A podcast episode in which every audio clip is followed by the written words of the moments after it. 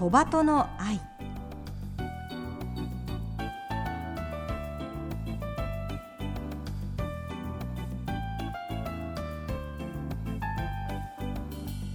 小鳩の愛ポッドキャストまたはラジオクラウドでお聞きの皆さんこんにちは。日本テレビアナウンサー杉野真美です。目の不自由な方が安心して街を歩ける社会を目指してこの番組では視覚障害者も晴眼者も共に役立つ情報話題をお届けしています。ラジオ日本では毎週土曜午前8時15分から KNB ラジオでは毎週日曜午前7時15分から15分番組として放送しています。このポッドキャストではゲストの方へのインタビュー部分のみ抜粋してお送りします。本放送と合わせてこちらのポッドキャストもどうぞお楽しみください。それでは小鳩の愛ポッドキャスト今週もスタートです。2024年最初の放送です。皆様今年もどうぞよろしくお願いいたします。新年といえば書き初めということで私今年の書き初めをいたしました。感じるという一文字感という文字ですねを書きました。あの去年も多くの方にお世話になって感謝感謝の1年だったんですが今年もその感謝の気持ちを忘れずより多く感動したいなあといろんな感情を持って過ごせるようにという気持ちを込めて書きました。どうぞよろしくお願いいたします。さて今日は新春企画です。初夏の三上清蘭さんにお話を伺います。小鳩の愛新年最初のゲストは初夏の三上清蘭さんです。三上先生明けましておめでとうございます。今日はよろしくお願いいたします。明けましておめでとうございます。よろしくお願いいたします。三上先生は毎年お正月どのように過ごされていますか？えー、私が目が見える時にはですね、はいうん、えー、年末まで忙しかったもんですからもうお正月になってちょっとほっとしてそうですか、はい、あの大書き初めをして、うん、あとは、えー、会員さんからいただく400枚ぐらいの、ね、年賀状を1枚ずつ 見て、はい、そして一言加えてですね、はい、そして宛名ももちろん書いて、はい、そして出すとやっぱり3日4日かかってしまって。そんなお正月ですね。もうそれで三が日がね、はい、過ぎてしまうようなお忙しいお正月だったかと思います。はい、あの三上さんは今お話にもありましたけれども視覚に障害をお持ちです。あのインタビューを始める前にまずは簡単に三上先生のプロフィールを私からご紹介したいと思います三上清蘭さんは1937年東京都出身。現代女流書100人展にも選抜された経歴を持つ女流書家でいらっしゃいます。毎日書道展東宝書店で審査員として活躍され伊勢神宮奉納書道展では長年審査長を務められていました。また作家としてのみならず書道団体書道限界者の会長として40年以上にわたって月刊教書誌限界学生限界を発刊。書道教育にも力を注いでこられました。三上先生は書道おいくつの頃から始められたんですか？えーと、確か25歳だったと思いますね。はいはいはい、きっかけは、えー、私の家の近くの商店街を歩いていました時に、うんはいはい、事務員募集というあの張り紙を見ましてね。それに、えー、文字を書くのを好きな人募集します、うん、その半紙に書かれた文字が素晴らしく美しかったのでそれで私はお尋ねしたのが限界者だったんです。でそこへ行きまして、はい、吉田聖堂先生。先生がやはりその雑誌限界限界一般版と学生版とね、うん、えー、発刊していらしたお手伝いをずっとしてまして、はい、でそこへ全国から出品される作品を見ましてね、うんうんうん、えー、わあ素晴らしいこんなに描けるのかっていうのを見て、はい、じゃあ私もやりたいわっていうことでそれから始めたんですね。それでその後先生の作られるその限界の構成をやったり、はい、あの発想のお手伝いとかいろいろしまして、はい、でだいぶ長いこと先生のお手伝いをしたんですけども、うん、その合間合間にその作品を書いて先生に見ていただいたりっていうようなことですから、はい、ちょうど25歳ぐらいからずっと先生の後あのあれしまして、うん、昭和55年の3月にあの吉田聖堂先生急逝されまして、うん、でその後私が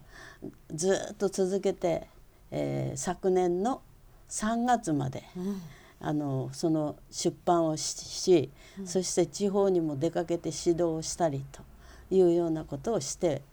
きましたね。わあもうねきっかけがねその商店街で、ねねね、一つの文字を見たところから始まり習いながらもうねお仕事もされるという、はい、そうですね。いやそれがもう昨年までということで本当にお忙しい日々の中でやってらっしゃったんだなというのが伝わってきたんですが、まあ、そんな三上先生ですけれども、はい、まあ、数年前から見えにくさを抱えられるようになった、はい、まず今の見え方について教えていただけますか、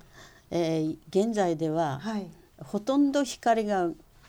感知できないんですね。だから全く見えない、はい、ということでまあ外へ歩くのも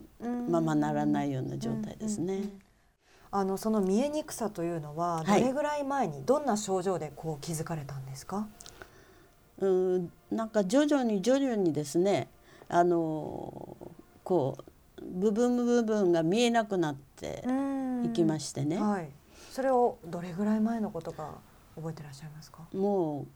う56年前からですね、はい、そして、えー、手術したのが、えー、コロナのちょっと前ですから、はい、4年になりますね。これで手術したらいくらか見えるんですかって言ったらそれは保証できません。あなたの場合は視神経が弱いと。うんうんそれはどうしてあれなんですかって言ったら生まれつきのあれがあるらしいんですね、遺伝ではないけれど。だからそれを見えるようにはなりませんよって言って宣告されてしまったんですね。なるほど。今からおよそ4年ほど前に、まあ、そういった症状になって見えにくさを感じられるようになって、ええ、その時に書道のこう書家としての活動とこうどう向き合われたんですか、えー、だからもう書家三上青蘭はもう終わりだって自分では、自分の気持ちの中では、そういうことを思いましたね。もう好きだった字を書くことが好きだった自分がこれで何にもできなくなっちゃうのかって本当に寂しい思いでした。ただ周りの方がいろいろサポートがあったと伺っています。はい、そうですね周りの人たちに、えー、励まされて、うん、なんとかあの落ち込まないであれしていきたいなと思って。いたんですけどね。実際にまあお弟子さんであるとか普段一緒に働かれている皆さんからどんな声がありましたか、やめないでくれっていう声はあったんでしょうか？ね、はい。やめないでやってくださいっていうことをね。だいぶ言われましたね。はい、うん。やっぱり三上先生のこうねハートにも火をつけたんじゃないですか？そうですね。まあ地方にもよく出張の教授をしてましたので、はい、愛知県だとか京都だとか、うん、3か月に1回ぐらいずつ行ってましたね、はいはい、そんなんで皆さんが「なやめないでやってください」っていう「やめないで」って言われても 自分で何ともならないのでね。これは悔しいなと思いましたけどね。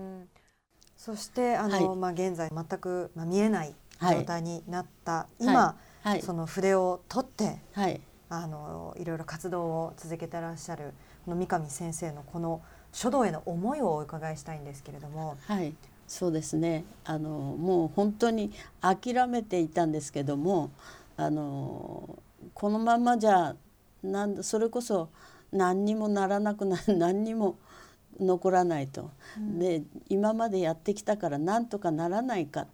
今更展示をやっても覚えられないだろうとしそれで、えー、門人の人たちにも助けられて、うん、なんかやってみたらどうですかっていうことでね、はい、そしてあの先生せっかく書くならカレンダーでも作りませんかってお誘いいただいて、うん、それじゃあやってみようかなっていうことを少しずつ思って、うん、いくらかその気持ちの中に巧妙が差し込めて、うん、やってみようと。まあできるかどうかわからないけどと思いながら始めて助けていただきました。うん。あの先生全く見えなくなった時に、はい、最初にこう筆を握って、はい、墨をつけて、はい、こう半紙に書いた時のこう感触といいますかその時ものお気持ちはどうでしたか？うんこれで見られるような字が書けるのかしら書けてるのかしらっていうことの不安の方が多かったですね。それでも「あのあそこそこはそれでよかったですよ」って言っていただいてああよかったと思ってもっともっと長くとかもっと勢いよくとかもっと大きく書いたらいいですよっていろいろ声をかけていただいてああ そうかこうすればいいのかっていうのいやよくできましたよって言われて もう本当に子供がね、はい、褒められるように嬉しかったですよ。あ そうですか、うん。えー、じゃあなんかねあ今一度こう書道の楽しさみたいなものも感じられましたか、はい、そうですね。あやっててよかったということはもう全く何もなし一からだったら何もできないんですけどね、うんうんうん、あこの字はこういう筆の運びだった、この字はここは軽く書けばよかった。この字は点をもっと上に打てばよかったっていうようなことを少しずつ思い出しながらね書いていって。て見ていただいたら「いや先生見えてる時よりもいい字が書けましたよ」なんて言っていただいて。本当に嬉しくなりましたけどね。お送りしてきました小鳩の愛。今日は書家三上清蘭さんをお迎えしてお話を伺いました。いかがでしたでしょうか？全盲になって数年ということでまだあの日常生活においても不安が多くあるとお話ししていた三上先生ですがそれでも書道への諦めきれない熱い思いそして先生を慕われている門下生の皆さんの声に心を動かされ今も筆を取って活動されているということでした。あの私も書道をやっているんですけれどもこう見えない中で書くというのがどんなに難しいかというのは想像することができます。そして今日実際に作品を見てどうしてこんなに素敵な作品を書けるんだろうと本当に驚く気持ちでした。そんな状況の中三上さんはご自身の作品を掲載したカレンダー制作に挑戦されました。来週はその話題をお送りします。どうぞお楽しみに。ここまでのお相手は日本テレビアナウンサー杉野真美でした。